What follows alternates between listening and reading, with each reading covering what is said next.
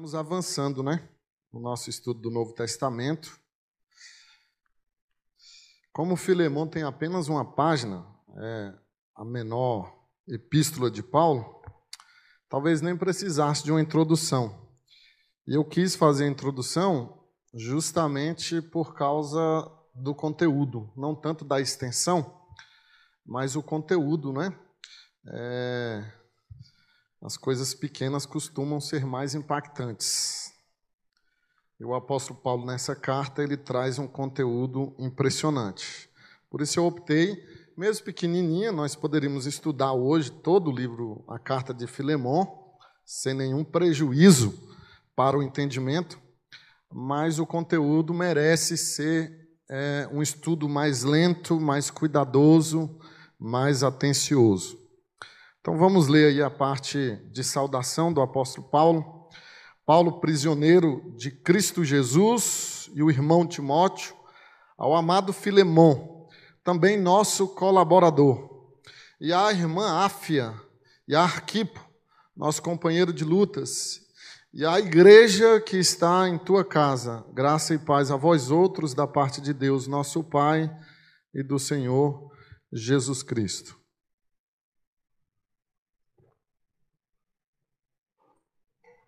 A carta de Paulo a Filemão, irmãos, é um bilhete regado né, de profunda emoção.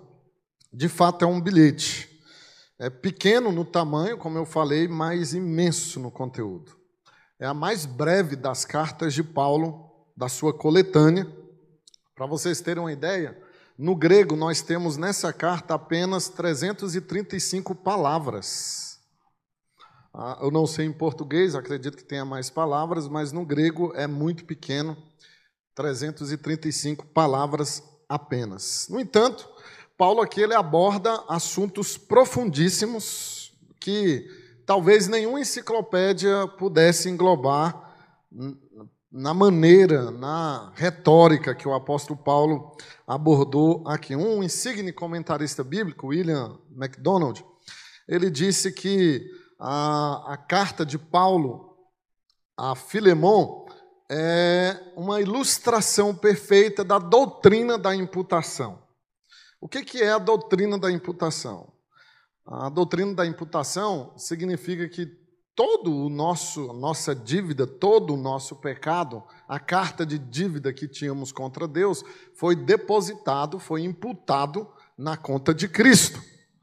Então aqui o apóstolo Paulo ele trabalha de maneira ilustrativa essa doutrina preciosa quando ele se apresenta como mediador entre Onésimo e Filemon. Onésimo era um escravo, nós iremos ver um pouco mais adiante sobre isso, e Filemon era o senhor, o seu dono. E eles tiveram um problema e Paulo se coloca como o mediador. Não somente isso, Paulo ele pede que a dívida de Onésimo, aí vem a imputação, a, dízimo, a dívida de Onésimo seja imputada ao próprio apóstolo Paulo. Então, isso traz, irmãos, luz à bendita verdade que a nossa dívida impagável foi colocada na conta de Cristo. Doutrina essa que Paulo desenvolve, não aqui em Filemon, aqui ele apenas ilustra com esse fato do conflito entre o escravo e o seu senhor, mas a doutrina da imputação Paulo a desenvolve em 2 Coríntios, capítulo 5, onde ele deixa claro isso que a nossa dívida impagável foi colocada na conta de Cristo e Cristo rasgou o escrito de dívida que era contra nós, assumindo o nosso débito em nosso lugar.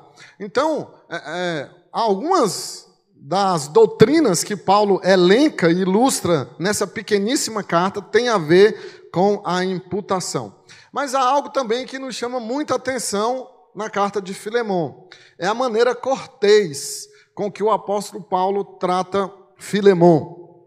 Não é? é? Há uma carta cheia de cortesia, inclusive os estudiosos a apelidaram de a carta, a epístola da cortesia Paulo é muito cortês com Filemão quando lhe faz alguns pedidos é, quando ele poderia ordenar, sendo apóstolo, ele prefere ser cortês com Filemão. Isso já nos ensina algo importante, que precisamos ser corteses uns com os outros. Isso é cristianismo. Cristianismo não é apenas, irmãos, um emaranhado de doutrinas, mas é relacionamento. Cristianismo tem a ver com relacionamentos redentores, e é o que acontece aqui é, quando Paulo ele se relaciona com Onésimo, e isso traz a redenção do relacionamento de Onésimo com Filemão. Então, talvez você saiba muito doutrina, saiba muito Bíblia, mas não sabe se relacionar. E cristianismo é relacionamento. Ele tem suas doutrinas maravilhosas, corretas, nós chamamos de ortodoxas, mas o que promove o cristianismo é a redenção dos relacionamentos. Então, essa carta, ela não traz assim um assunto doutrinário em primeiro plano. Não é um assunto doutrinário que Paulo está tratando, mas sim de relacionamentos restaurados pelo evangelho. Então nós vamos é, fazer um tour por essa pequena epístola da cortesia, e eu quero começar com o primeiro ponto do estudo falando da autoria da carta de Filemão vamos ver um pouquinho sobre o autor, aprender dele, não é? Você aprende melhor a carta conhecendo é, quem é o pai dela, quem a produziu, quem a fabricou. Nós sabemos que foi o Espírito Santo por meio do apóstolo Paulo. Veja aí o versículo 1, quando diz Paulo, apóstolo de Cristo Jesus. Ah, irmãos, há uma coisa muito interessante em Paulo, que eu acho, é, se você acompanha e gosta do, do apóstolo Paulo, você vai perceber que ao longo da sua caminhada com Cristo, ele foi desenvolvendo uma consciência a respeito de si mesmo. Então, na primeira epístola de Paulo, que é Gálatas, muito provavelmente, ele ainda estava bem verdinho na fé, ele escreve assim, não é? Ele diz como aqui: Paulo, apóstolo de Cristo. Seis anos depois, de Paulo escrever Gálatas e estar um pouco mais maduro, agora escrevendo Corinto, depois de ter apanhado muito pelos membros da igreja de Corinto, ele desenvolveu uma consciência a respeito de si. Ele já não fala que é apóstolo de Cristo, mas ele diz lá em Corinto, capítulo 15, versículo 9: sou o menor dos apóstolos. Mudou bastante, não é? Apóstolo de Cristo, depois ele leva uma sova da igreja e ele diz agora: eu sou o menor dos apóstolos. Mas Paulo vai crescendo nisso.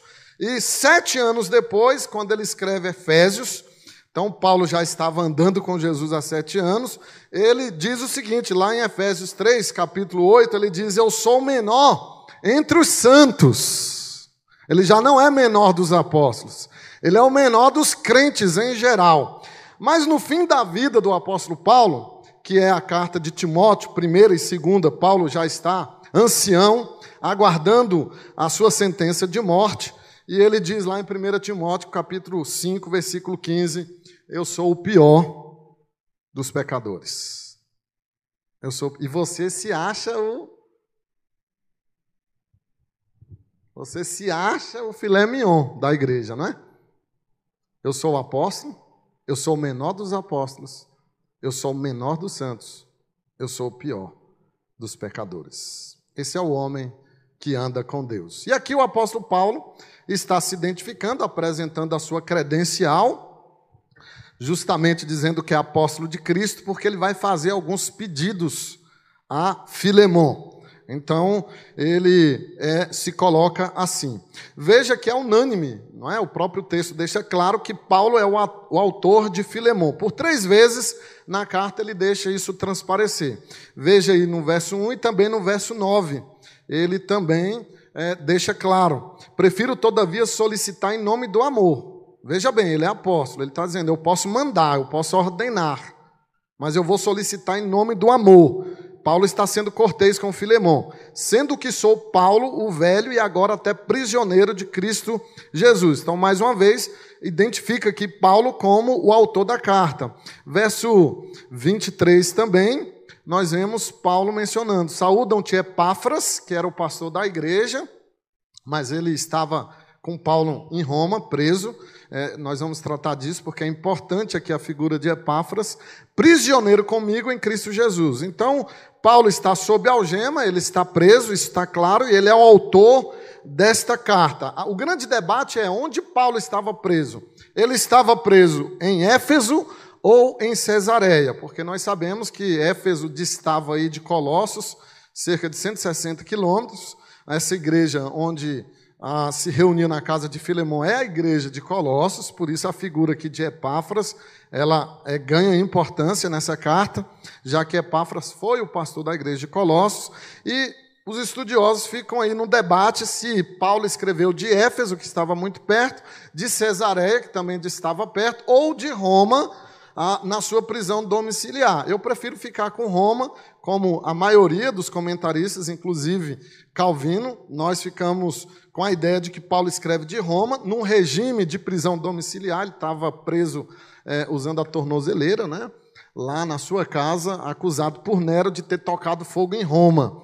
É, e todos os cristãos também. Então, Paulo está lá, Atos capítulo 28, é, a partir lá, na altura do verso 17, deixa isso claro, que é, Paulo ele escreve não só Filemão, mas todas as cartas que nós chamamos cartas das, da prisão, as cartas da prisão, que é Efésios, Filipenses, Colossenses e Filemão, ele está lá em prisão domiciliar. Por isso que Epáfras está com ele, acompanhando para servi-lo nessa prisão. E Epáfras era o pastor da igreja de Colossos, que é a igreja que Filemão abrigou na sua casa, a igreja dos Colossos. Então, como ele era o pastor dessa igreja, ele conhecia bem os membros, é, e é nesse período que Onésimo, fugindo do seu senhor, ele vai para Roma, que era o esgoto do mundo daquela época, todo bandido ia para Roma, né? todo é, fugitivo ia para Roma, era uma, uma metrópole imensa, e lá ele buscava é, passar incólume, né? mas a, Onésimo ele vai para Roma e ele vai parar preso e como Epáfras conheceu Onésimo, que era pastor da igreja de Colossos, da qual ah, é, era recebida na casa de Filemão, e Onésimo era escravo de Filemão, ele reconheceu, falou para Paulo, e aí começa toda a trama dessa carta maravilhosa que fala desse ajuste de relacionamento. Então, daí está relacionado Epáfras com é, Onésimo e Filemão né, porque ele era o pastor dessa igreja, ele deixou o pastorado, assume o pastorado dessa igreja é, Arquipo, que era filho de Filemão. Se você observar no verso 2, Paulo identifica a esposa de Filemão, que é Áfia, e seu filho Arquipo. E Arquipo, quando Epáfras deixa o pastorado da igreja, é, ele assume o pastorado da igreja de Colossos na casa do seu pai, já que Filemão era um homem rico, abastado, e tinha condições de receber uma igreja na sua casa. Essa igreja, quando Paulo escreve, ela tinha já em torno de seis anos de existência. Não foi Paulo quem a fundou. Paulo prega em Éfeso, diz o texto lá de Atos que a, a, o evangelho alcançou toda a Ásia Menor o impacto do evangelho, então, provavelmente Epáfras recebeu o evangelho de Paulo, vai para Colossos, que era a sua cidade natal, e lá ele começa a igreja na casa de Filemão. Eu espero que os irmãos tenham entendido toda a relação entre esses personagens, porque é importante para você compreender essa pequena carta. Então, é, nós não sabemos o que que Onésimo é, é, causou com Filemão, né? que prejuízo que subtração ele efetuou. Pelo verso 18, dá-se a entender que tenha sido furto de bens ou de dinheiro. O verso 18 diz assim: se algum dano te fez, ou se te deve alguma coisa, lança tudo em minha conta. Né? Olha só o exemplo do apóstolo Paulo, né? põe na minha conta. É, isso redime relacionamentos. Isso restaura relacionamentos. Põe na minha conta. Ninguém quer pagar a conta de ninguém. E aí são bestas brigando com bestas que viram a bestialidade. Todo mundo se, é, se, se bestializando. E aqui a Bíblia está dizendo: você quer restaurar relacionamentos? Não manda embora. Paga a conta. Pague a conta. Senão não tem restauração. Isso é imputação, porque foi o que Cristo fez conosco. Então nós não sabemos, provavelmente ele tenha roubado, é, furtado, né, melhor dizendo, algum dinheiro. E aí ele vai preso, não é? E Paulo se coloca como seu fiador, segundo o verso 18. O verso 19, Paulo é mais claro ainda, ele assina um, uma, uma promissória, não é? Diz aí o verso 19, eu de próprio punho escrevo, eu pagarei. Pode ficar tranquilo que eu vou pagar esse prejuízo. E a gente vai entender um pouquinho mais à frente quando eu falar um pouco do contexto da escravatura no Império Romano. Então, essa carta, irmãos, ela é escrita pelo apóstolo Paulo. É uma carta pequena, mas que traz a, as características pessoais do apóstolo Paulo que nenhuma outra carta traz.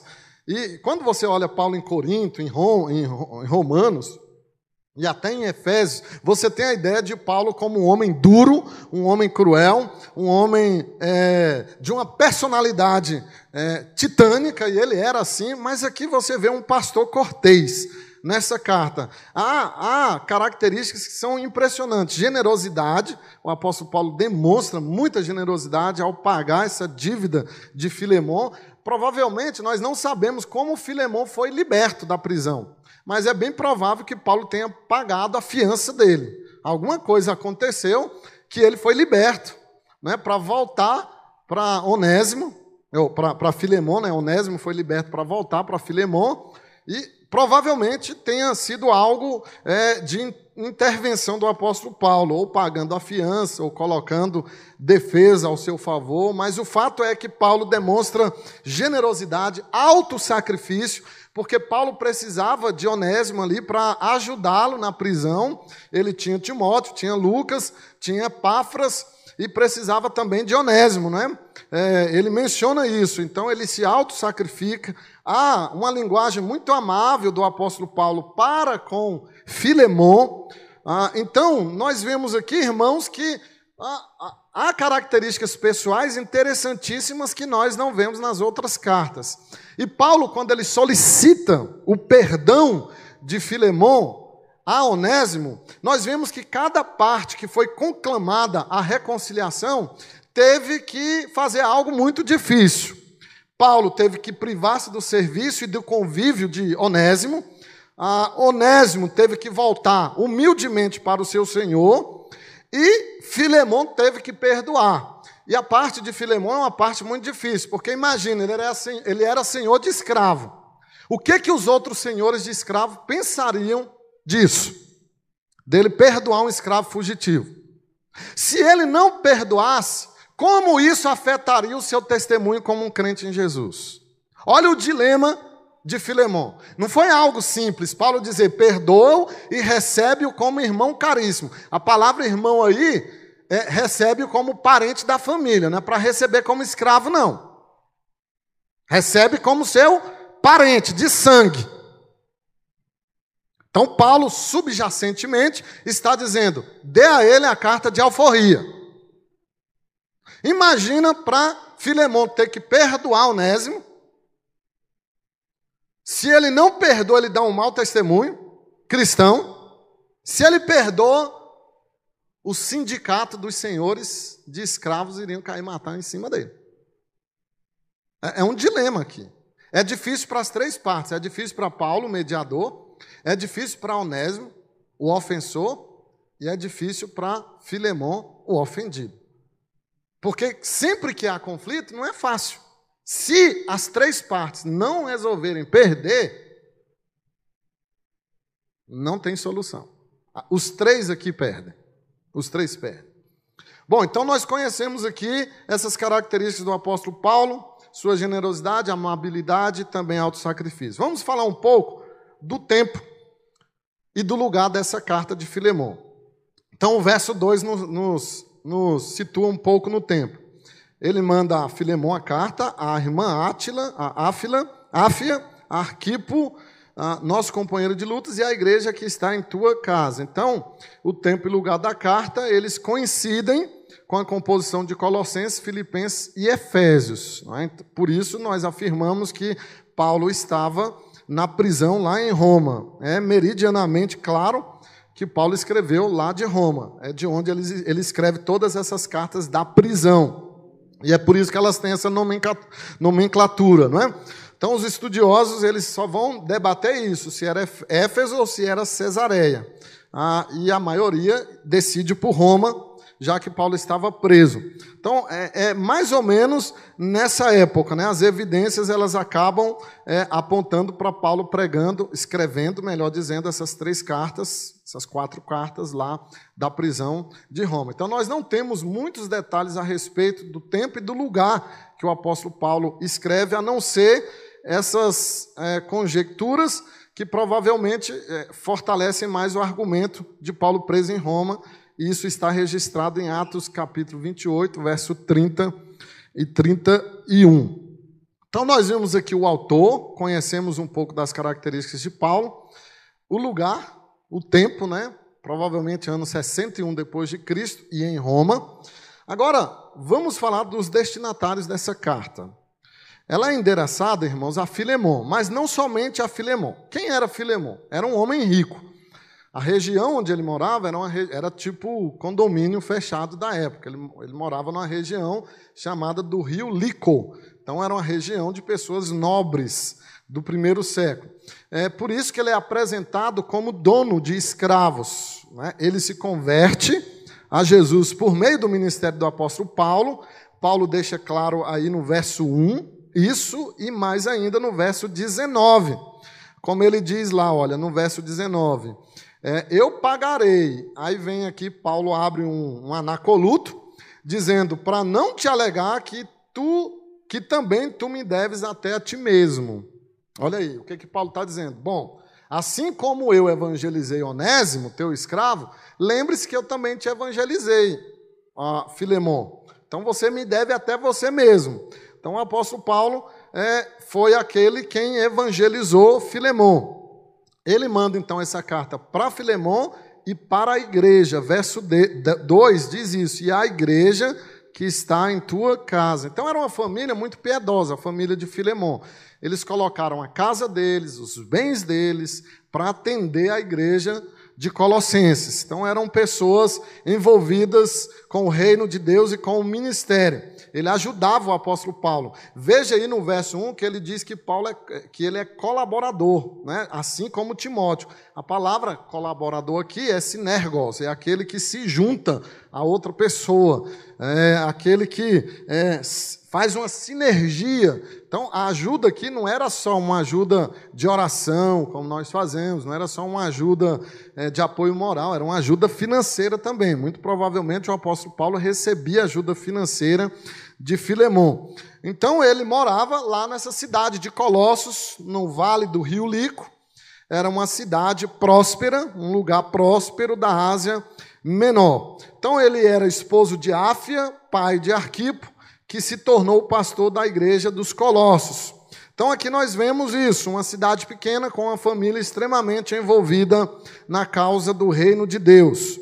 Ah, o apóstolo Paulo menciona aqui o estreito relacionamento que ele tem com Filemon.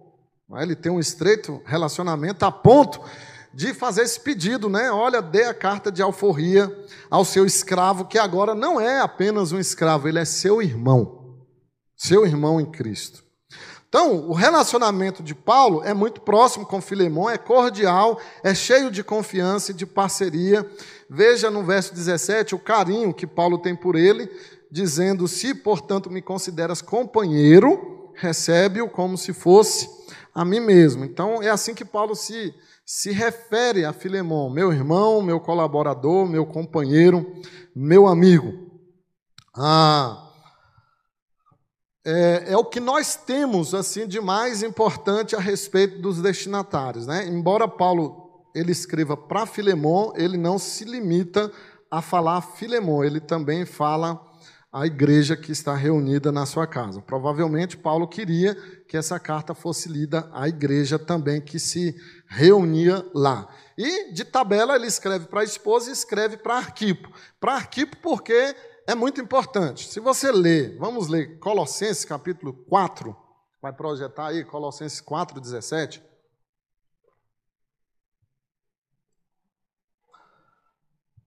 Deixa mais ou menos claro para nós que Arquipo se torna o pastor da igreja de Colossenses, que funcionava na casa do pai.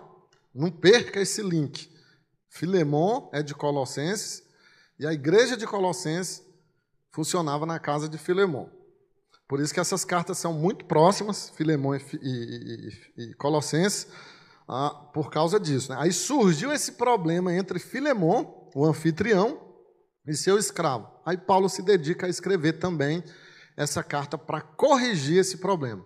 E Arquipo, depois que Epáfras deixa o pastorado da igreja, seis anos depois de fundada, para ir atender Paulo na prisão domiciliar em Roma, não é?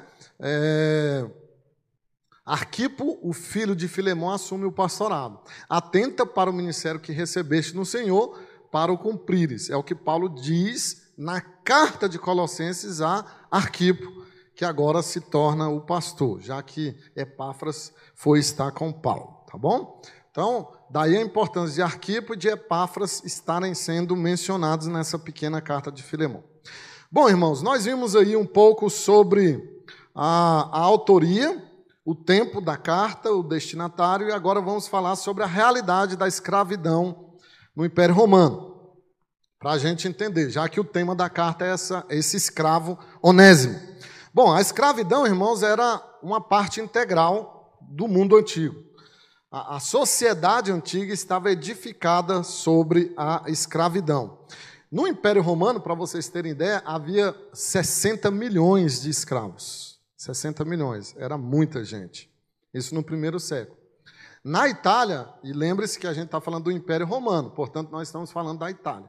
Na Itália, no primeiro século, 90% da população era escrava. 90% era escrava. Não havia leis que regulamentassem a vida dos escravos, na verdade, eles nem direito tinham. É, eles poderiam ser castigados, né? havia em grau crescente os níveis de punições, eles poderiam ser castigados, presos, torturados e crucificados, mortos também. Então, havia uma tensão na sociedade do primeiro século, na sociedade romana, uma forte tensão. O medo de rebelião desses escravos era muito grande. Imagina 60 milhões de escravos se organizarem, se rebelarem. Eles destruiriam toda a sociedade, com certeza. Então havia uma tensão, havia muito medo, e a maneira de controlar essa tensão e esse medo era infligindo sobre os escravos terrível é, é, dominação, terrível tortura. Então eles eram, de fato, extremamente oprimidos. Sempre que um escravo se demonstrava rebelde, ele era imediatamente eliminado, ele era morto. Isso que Onésimo fez, é, iria lhe custar a vida. Ele voltando para o seu escravo, o escravo poderia, o, o senhor poderia matar crucificado. Quando eles fugiam e eram capturados, é, eram, eles colocavam um ferro quente na testa do escravo com a letra F, né? na testa, fugitivo. Então ele ficava para sempre marcado como um fugitivo além de castigá-lo e também crucificá-lo sumariamente. Era um processo sumaríssimo, não tinha defesa, não tinha julgamento, era um tribunal de exceção que era montado para é, penalizar esse escravo fugitivo. Fugir era algo muito sério. Então, nos dias de Paulo, irmãos, os escravos, por serem muito oprimidos, eles fugiam.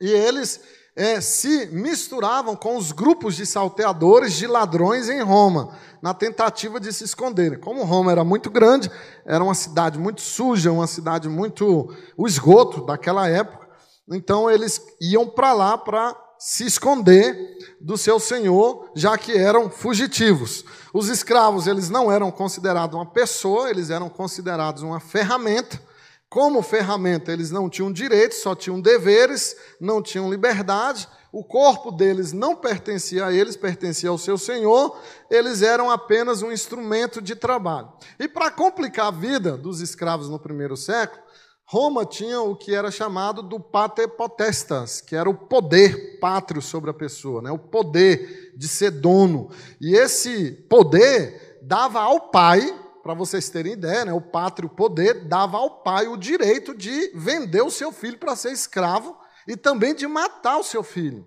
Era um direito do pai matar o filho. O aborto acontece não só agora, né?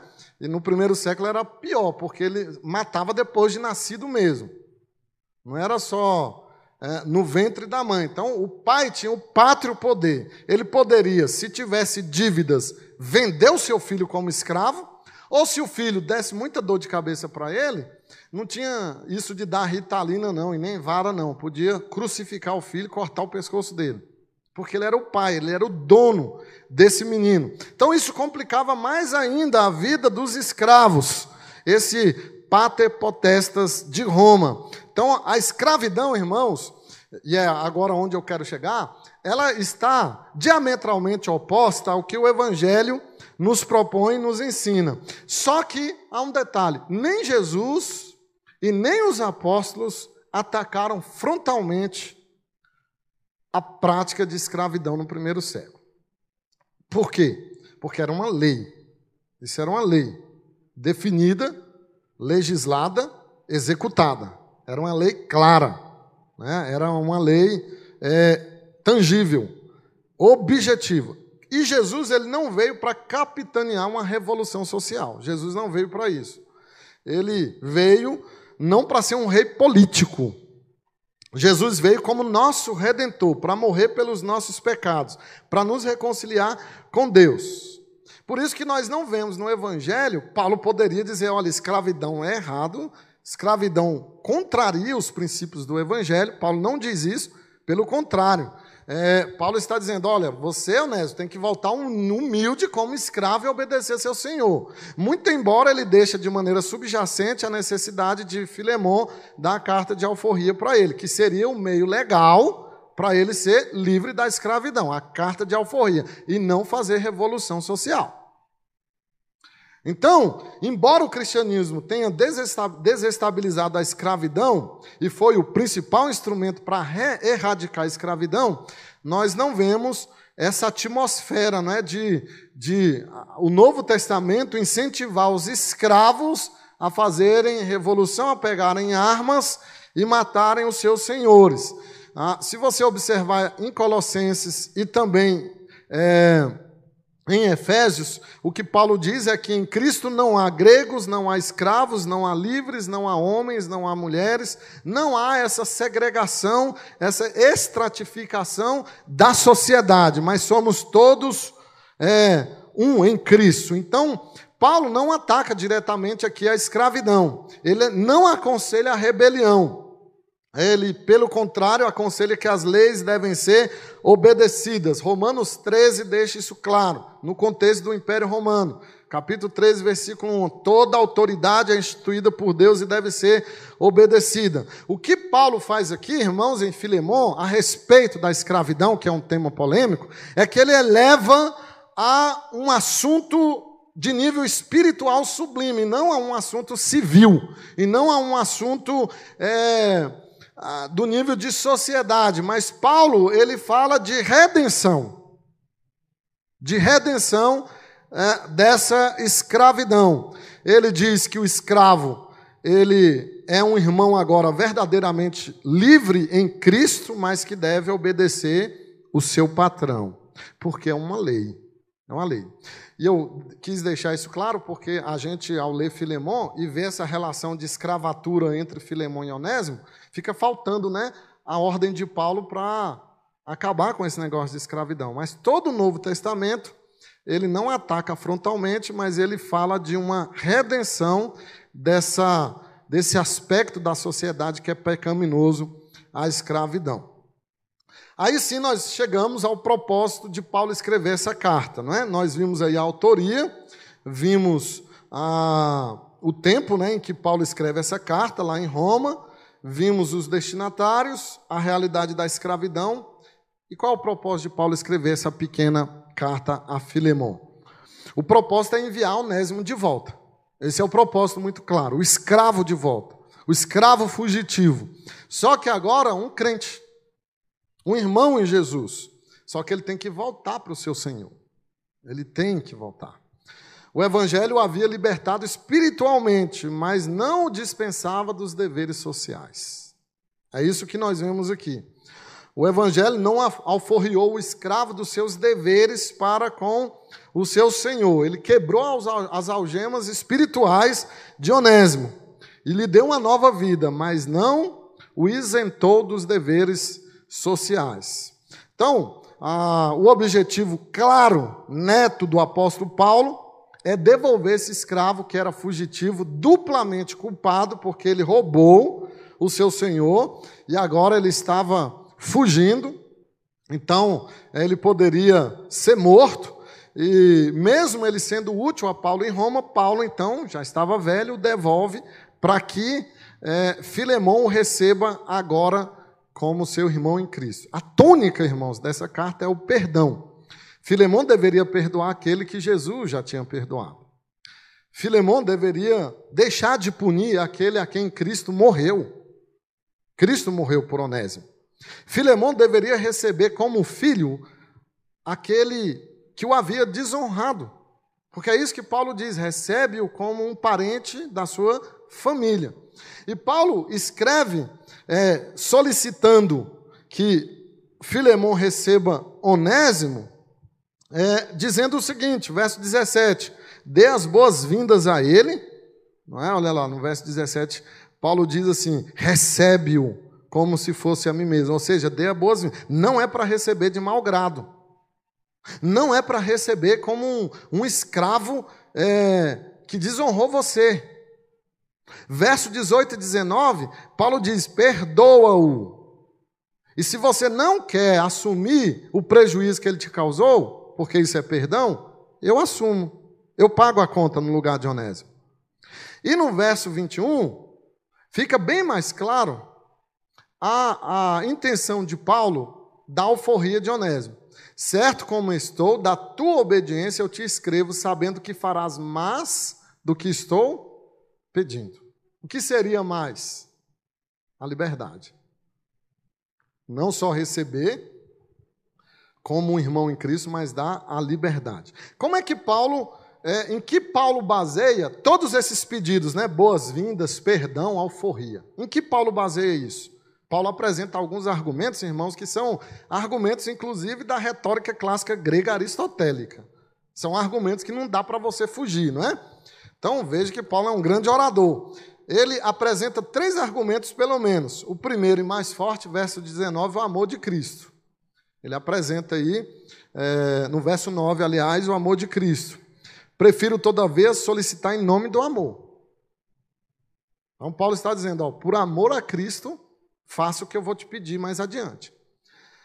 Ele argumenta o seu relacionamento com Filemon. Do verso 17 até o verso 19, ele trabalha o relacionamento que ele tem com Filemon, estreito, cortês, de companheiro, de colaborador, de amigo, de seu discipulador de Filemon. Verso 20 ele diz: Sim, irmão, que eu receba de ti no Senhor este benefício, reanima-me o coração.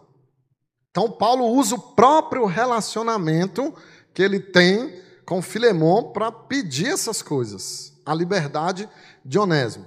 E por fim, Paulo usa a sua autoridade apostólica, embora ele, ele resista a usar, mas no verso 8 ele deixa isso claro.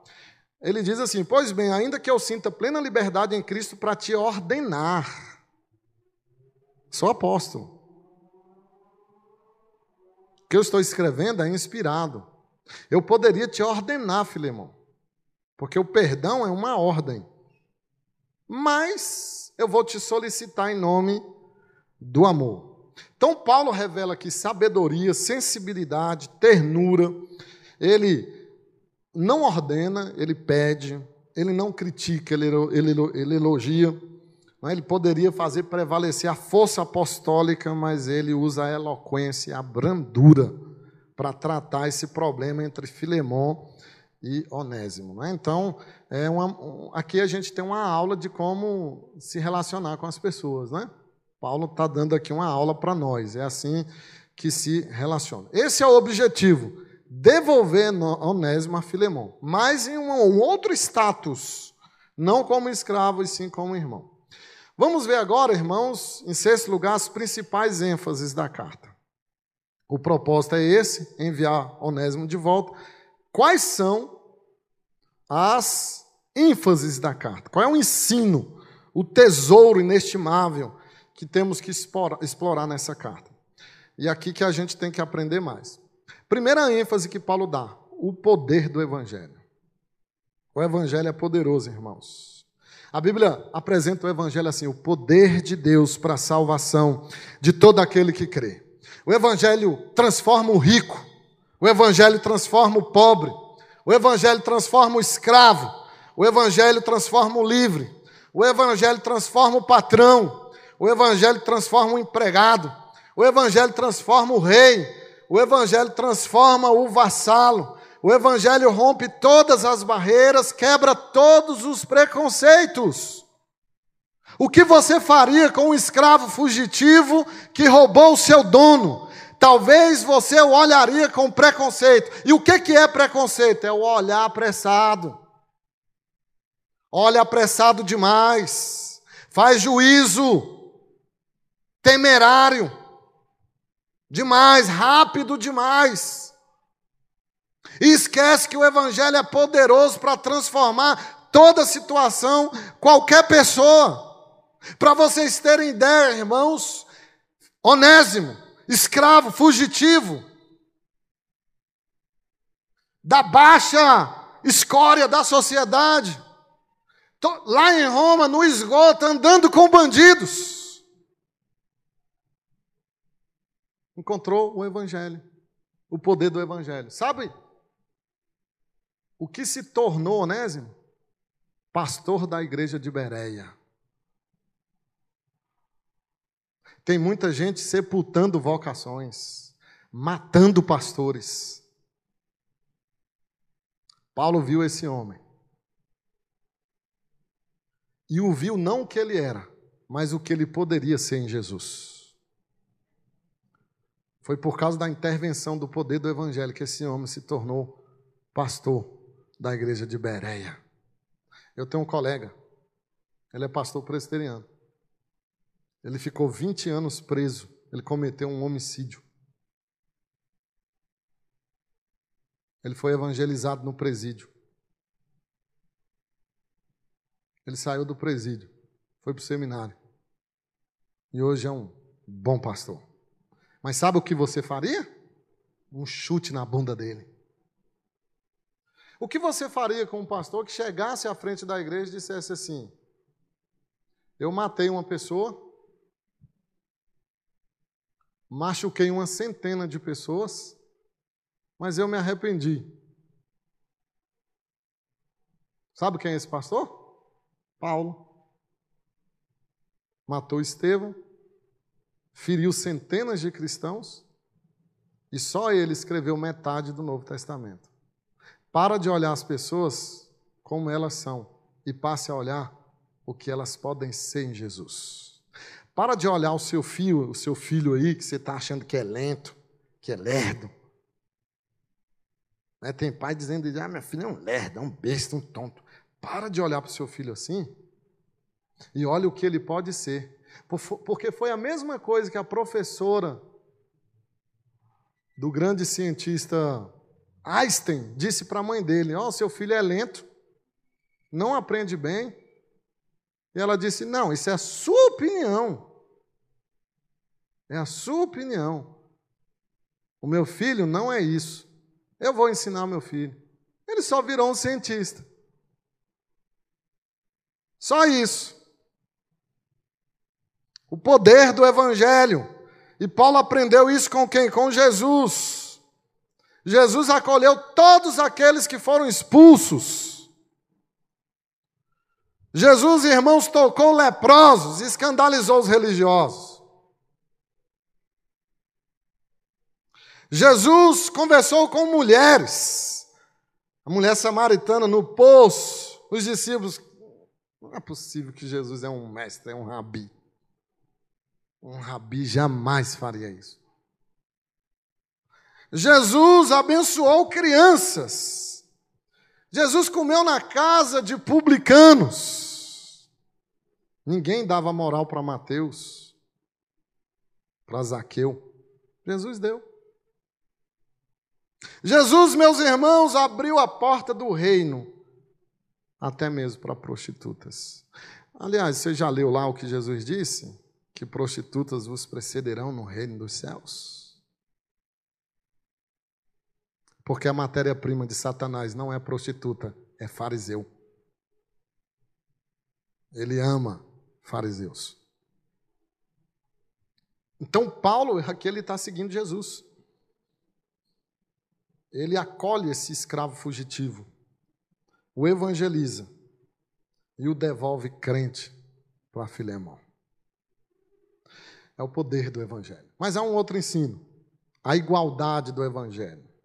O evangelho alcança senhores de escravos e também os escravos, eles não estão de fora, os escravos. Transforma homens de fina estirpe e também aqueles que procedem de classes sociais mais humildes. Na família de Deus, o escravo não é melhor que o seu senhor, e o seu senhor não é melhor que o escravo. No reino de Deus, todos são iguais, nem escravo, nem judeu, nem negro, nem branco, nem pardo, nem homem, nem mulher. Eles são membros da mesma família, são irmãos, e irmão você não escolhe. A igreja não é lugar de amigos que você escolhe. Cuidado com isso. Você ficar escolhendo amigo A e B. A igreja é lugar de irmãos, e irmão você não escolhe. O chato entra no bojo, o nojento entra no bojo, o difícil entra no bojo. Você, você escolheu seu irmão? Você escolheu seus pais? Você não escolhe nada, nem a roupa que você está vestindo, você escolhe. Sabe por quê? Você é escravo do seu gosto. Você escolheu essa cor de roupa por quê? Você escolheu esse tipo de roupa por quê? Porque você é escravo do seu gosto. Você não escolhe nada. Bobo é quem pensa que escolhe alguma coisa. Então, irmãos, Filemão, ele deveria receber Onésimo como um irmão amado. E aqui é muito importante o que eu vou dizer. O evangelho, ele não apenas torna as pessoas iguais. Filemão e Onésimo, ele aproxima essas pessoas. Porque se fosse levar o caso para um tribunal secular, o caso de Filemão e Onésimo, eles seriam colocados em lados opostos. Estaria de um lado o seu patrão espoliado, ofendido, e o outro lado, o escravo, ofensor e bandido. Mas o Evangelho não só os coloca em pé de igualdade, como os aproxima. E isso é maravilhoso. A igualdade do Evangelho. Terceiro lugar, irmãos, olha a providência do Evangelho nessa pequena carta. A providência aqui. Aquilo que parecia um desatino na vida de Onésimo, fugindo da casa do seu senhor, é, transgredindo a lei, caminhando no caminho de rebelião, isso tudo se, se torna a estrada para o encontro dele com Jesus. Ele não sabia. Ele fugiu para Roma achando que passaria incólume. Mas Jesus estava em Roma esperando Onésimo. Jesus estava na prisão esperando Onésimo. Olha, não se preocupe com o futuro, com a providência, o que virá, o que Deus já está no futuro. Não se desespere. Essa carta nos mostra a providência maravilhosa do Evangelho. Onésimo correndo rumo à liberdade. E ele, ele encontra Jesus que lhe dá a verdadeira liberdade, lhe tira da verdadeira opressão que é o pecado, e tira essas algemas dele de maneira definitiva. Ele vai lá, encontra Epáfras. Imagina quando ele vai para a prisão, Epáfras aqui, meu Deus. E Paulo diz: Olha, Paulo, esse aqui é escravo de Filemão, está fugindo. É a providência de Deus. Você não foge de Deus. Não é você que encontra Deus. É Deus que te encontra. A graça do Evangelho. O Evangelho é maravilhoso. Não há casos irrecuperáveis para o Evangelho. Não há poço tão profundo que o Evangelho não chegue mais profundo. A graça é maior que o nosso pecado. Onésimo fugiu para escapar mas ele foi capturado pela graça de Deus, porque não há casos perdidos para Deus. Ele não era irrecuperável. O apóstolo Paulo sabia disso. Por isso, investe o evangeliza. Lutero, irmãos, comentando Filemão, ele disse algo que me marcou: todos nós somos onésimos. Não pense você, porque você peca diferente de Onésimo, que você é melhor que ele. Você só peca diferente. Você é Onésimo. Escravo do pecado. Todos nós éramos. E andávamos errantes. Mas Deus veio sem que nada merecêssemos e nos libertou disso. É a graça do Evangelho. Mas há o perdão do Evangelho aqui também. A carta de Filemão é um compêndio acerca do perdão. Aqueles que foram perdoados devem obrigatoriamente perdoar. Aqueles que foram alvos da graça agora precisam ser canais dessa mesma graça. Filemão deveria recebê-lo não como escravo, mas como um irmão na fé, um crente, um filho do apóstolo Paulo. Paulo deixa isso claro lá no verso 16. Olha lá, não como escravo, antes muito acima de escravo, como irmão caríssimo. Caríssimo por quê? Não é só, Paulo aqui está falando de caro mesmo. Ele é um irmão caro. Não é ser caro de prezado, de ínclito, de preclaro, não. É, ele, Onésimo foi caro para Filemão. E, e é o que Jesus disse: quanto mais você ama uma pessoa, mais você perdoa essa pessoa. Então, quanto mais perdoado, mais amor. E é isso que Paulo está dizendo. Ele te foi caro, receba-o não como escravo, agora ele é seu irmão. E por fim, irmãos, a vitória do Evangelho. A carta de Filemão mostra de maneira eloquente que o Evangelho é vitorioso. O pecado afasta, mas o Evangelho aproxima. O pecado destrói relacionamentos, mas o Evangelho reconcilia. O pecado traz prejuízo, um irmão caríssimo. Deve ter roubado muito. Mas o pecado, o Evangelho traz restituição. O pecado produz tristeza, o Evangelho promove alegria, o contentamento.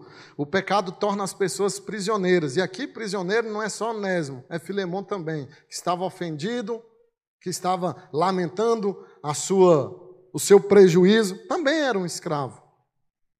Era um preso. O Evangelho torna as pessoas prisioneiras. O, o, o pecado torna as pessoas prisioneiras, mas o Evangelho as faz livres. Irmãos, eu quero encerrar com o verso 15. Eu acho que o centro da carta está no verso 15. Eu queria sua atenção para esse verso.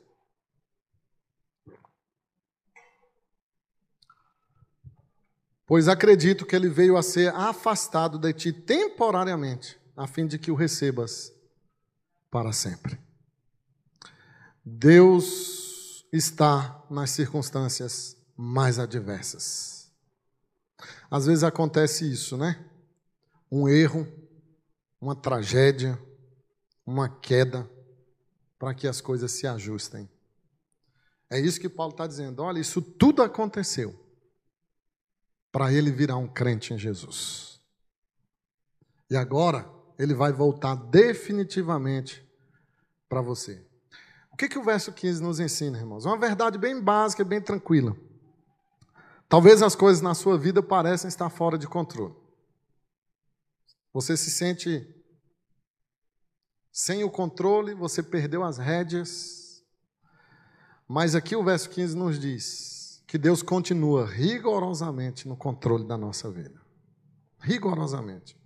Aquilo que parecia uma perda para Filemão, uma perda para Onésimo, porque ele foi preso, na verdade, foi um grande ganho, porque Deus reverteu essa situação humanamente impossível. Deus faz isso, ele transforma vales em mananciais. Quem diria, irmãos, que a bela história de Ruth, que começa com três funerais, terminasse com a festa de casamento e um chá de bebê? Quem diria? Quem diria? Quem diria que Ruth, Moabita, você sabe de onde nasceu Ruth? Eu pago o almoço, quem me falar. Sodoma. Uma sodomita. Imoral. Pagã. Quem diria que essa mulher de Sodoma seria descendente de Jesus? Aliás, ascendente de Jesus, né? Quem diria? Não, descendente mesmo. Sem Ruth, sem Obed. Sem Obed, sem Jessé. Sem Jessé, sem Davi. Sem Davi, sem Messias. Não importa de onde você é, se Deus encontrou você. Não importa. Se você é Onésimo, se você é Ruth. Agora eu pergunto para vocês, pequenininha carta, conteúdo poderoso. Que série da Netflix impacta mais você, é mais emocionante que Filemão? Nenhum. Eu queria que você se compenetrasse de Filemão, que você estudasse Filemão e não perdesse. Eu acho que só vai ter um ou dois, eu não me lembro, um ou dois estudos em Filemão. Você não perdesse. Porque ele é, é, é pequenininho, mas é, é poderosa.